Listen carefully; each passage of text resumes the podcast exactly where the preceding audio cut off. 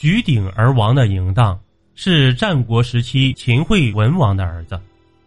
公元前三二九年到公元前三零七年，嬴姓赵氏，名荡，也被称作秦武烈王。传说他因举鼎而亡，举的又是哪个鼎呢？嬴荡确实是举鼎而亡的，他本来就是一个喜欢比试武力的人。秦武王身高体壮，喜好跟人比脚力，大力士任比、乌霍。孟说等人都因此做了大官。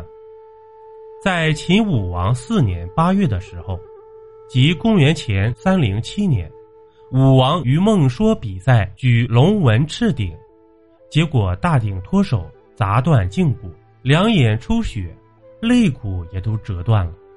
因为伤势太严重，到了当天晚上就气绝身亡了，年仅二十三岁。那么秦王举鼎。举的那个鼎有多重呢？据说秦武王举的鼎有千钧之重，古代以三十斤为一钧，那这个鼎就有几千斤了。听起来非常的夸张，但是这个鼎重也是真的。不过关于这个鼎有多重也没有具体的记载，而且他早就沉没于泗水彭城下。秦武王所举的鼎是龙纹赤鼎。是夏禹王铸九鼎之一。当时夏禹王将天下分为九州，于是制造了九鼎，一鼎代表一州，九鼎就意味着天下社稷，还是夏商周三朝的传国之宝。虽然具体的重量没有人知道，但是不少人推算过，给出了结论是四百多斤。当时他只有二十三岁，没有子嗣，很多人好奇。秦武王死后谁继位？在他死后，原本在燕国当质子的弟弟嬴稷回来继承了王位，而嬴稷就是秦昭襄王，也就是秦始皇的曾祖父。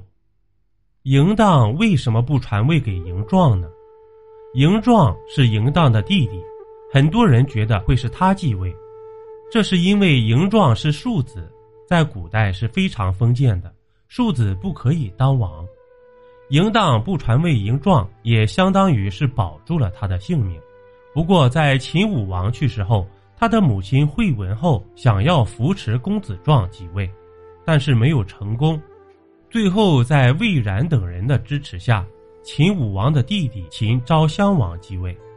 后来，公子壮与惠文后遭到诛杀。岁月漫漫，生命可贵。大爱无疆，必是心胸宽广之人。感谢各位小耳朵们对主播的支持和鼓励。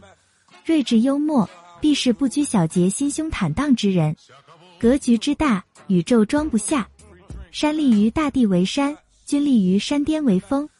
主播新专辑已上线，欢迎点击头像收听，欢迎点赞、评论和分享。年末主播将从声音评论里选择前三位点赞最多的评论。送出主播的小礼物一份，赶快来参与！